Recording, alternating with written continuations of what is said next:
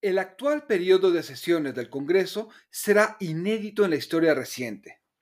Por primera vez, tendremos legisladores que aspirarán a reelegirse y usarán el Pleno como extensión de su campaña. El Ejecutivo tendrá urgencia para que su agenda se apruebe antes de las elecciones. Seguro la oposición tiene listo una estrategia para promover y defender temas polémicos que se han cantado desde hace semanas. ¿Cierto? Realpolitik 101. Comentario político rápido, fresco y de coyuntura con Fernando Duorak.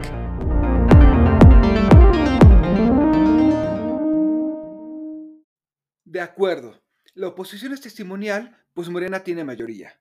Pero hay una brecha entre medrar escándalos y lanzar tweets pegadores y hacer el trabajo serio que se esperará de ellos, como presentar alternativas en vez de reaccionar. Habría muchas maneras de hacerlo si tuviesen interés. Para empezar, en el proceso legislativo abundan oportunidades para el contraste. Si el Ejecutivo presenta algo, ¿dónde están las iniciativas alternas? ¿Y las campañas de información claras y sencillas sobre temas relevantes? ¿Qué tal tejer redes de comunicación con organizaciones de la sociedad civil, empresarios, comunicadores y otros ciudadanos? Lamentablemente parece que viven reaccionando.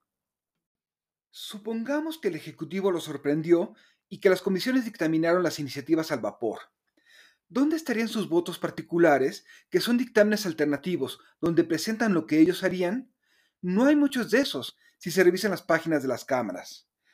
Pero seamos generosos y supongamos que eso no existe. ¿Y los debates?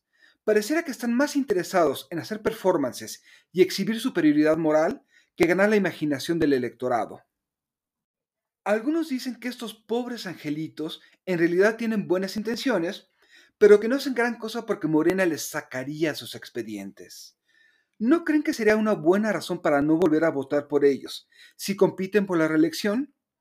Juzguen todo, cuestionenlo todo, empezando por lo que desean creer, que sea el contraste, en vez de sus filias y fobias, los que determinen su voto. Sean ciudadanos. Soy Fernando Duarac y esto es Realpolitik 101. Hasta la próxima.